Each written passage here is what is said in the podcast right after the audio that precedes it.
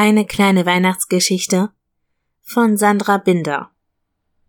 Eines Tages kam mein kleiner Bruder völlig außer sich nach Hause. Schnaubend warf er die Tür ins Schloss und die Handschuhe in eine Ecke. Dann zog er sich die Stiefel von den Füßen und ließ sie mitten im Flur liegen. Er spürte brennende Hitze in seinen Wangen und glühende Wut im Bauch. Dass es vorhin wieder angefangen hatte zu schneien und es bei uns im Haus ungefähr tausend Grad hatte, verstärkte seine Aufregung noch. Oh Mann, schimpfte er, wohl wissend, dass wir ihn im angrenzenden Esszimmer hören konnten. Das ist so unfair. Was ist denn los? Mama streckte den Kopf in den Hausflur und musterte ihren Sohn besorgt. Ist was passiert? Das Monster hat uns wieder verjagt. Timmy stapfte auf sie zu, verschränkte die Arme vor der Brust und zog ein finsteres Gesicht. Wir haben eine Schneeballschlacht gemacht und Paul hat aus Versehen einen gegen das Fenster vom Monster geworfen. Er dachte daran, wie der Schneeball an der Scheibe haften geblieben war, wie ein klebriger Wattebausch. Da ist gar nichts kaputt gegangen. Wir haben gar nichts getan. Du sollst Herrn Peters nicht immer als Monster bezeichnen. Mama legte einen Arm um seine Schultern und zog ihn mit sich in den Raum. Setz dich zu Papa und deiner Schwester an den Esstisch. Es gibt gleich Essen. Grummelnd gehorchte Timmy, obwohl er Mama gerne widersprochen hätte. Der Peters war ein Monster. Er sah schon so aus. Klapperdür, wie ein Garderobenständer, kreidebleich und faltig im Gesicht. Und die grauen Haare standen ihm in allen Richtungen vom Kopf ab. Außerdem zeigten seine Mundwinkel immer nach unten, genauso wie seine Augenbrauen. Einfach gruselig. Hey, Großer, begrüßte Papa seinen Sohn, nachdem sich dieser neben ihm auf den Stuhl geworfen hatte und weiterschmollte. Was ist dir denn über die Leber gelaufen? Habt ihr euch wenigstens bei Herrn Peters entschuldigt? Mama warf ihm einen prüfenden Blick zu, während sie vier Teller auf die Küchentheke stellte. Was? Nein! Timmy schüttelte vehement den Kopf. Wieso sollten wir? Papa lachte auf. Oh, was hat das Monster wieder gemacht? Nico! Von dir hat er das also? Was denn? Der alte Peters ist ein unausstehlicher Kerl.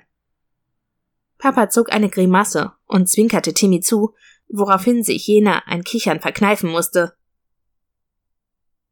Der kann niemanden leiden, vermutlich nicht mal sich selbst.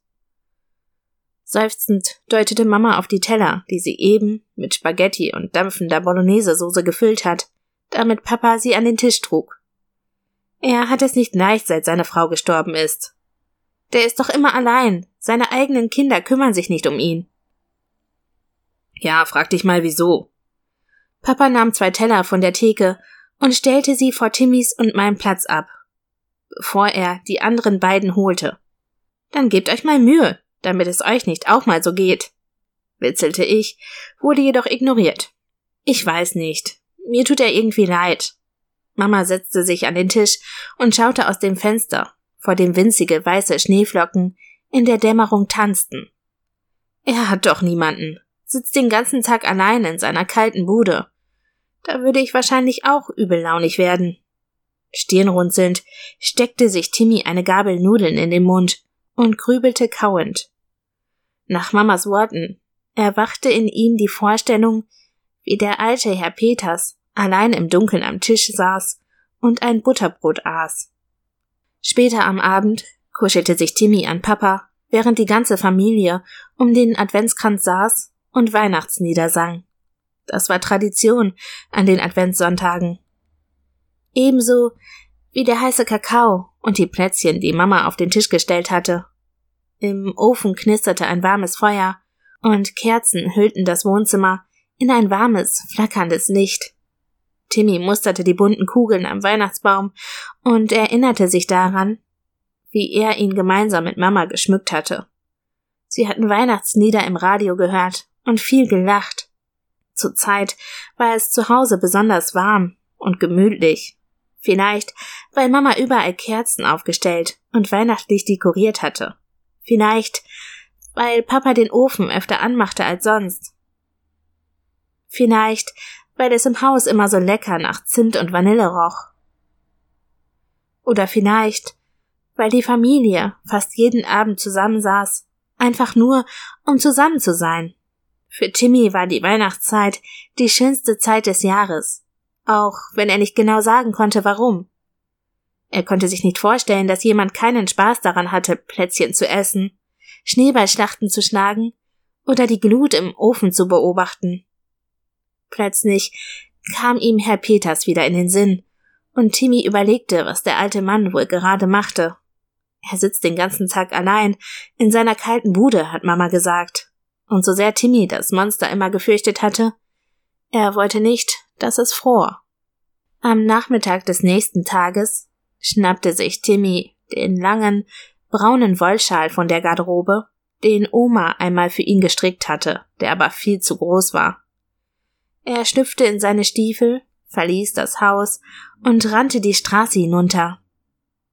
In den Gärten der Nachbarn standen Schneemänner oder mit Lichterketten dekorierte Bäume und Büsche. In vielen der Fenster hingen leuchtende Sterne oder Adventskränze an den Türen. Nur ein Haus war völlig kahl, das von Herrn Peters. Es wirkte dunkel und verlassen, als wohnte gar niemand darin. Wenn Timmy es ansah, bekam er jedes Mal eine Gänsehaut. Dennoch ging er mutig auf die Eingangstür zu und klingelte. Herr Peters riss nach einigen Sekunden die Tür auf und starrte ihn mit seinen hellblauen Augen streng an. Ah, der Schneeballwerfer, sagte er. Was willst du denn hier?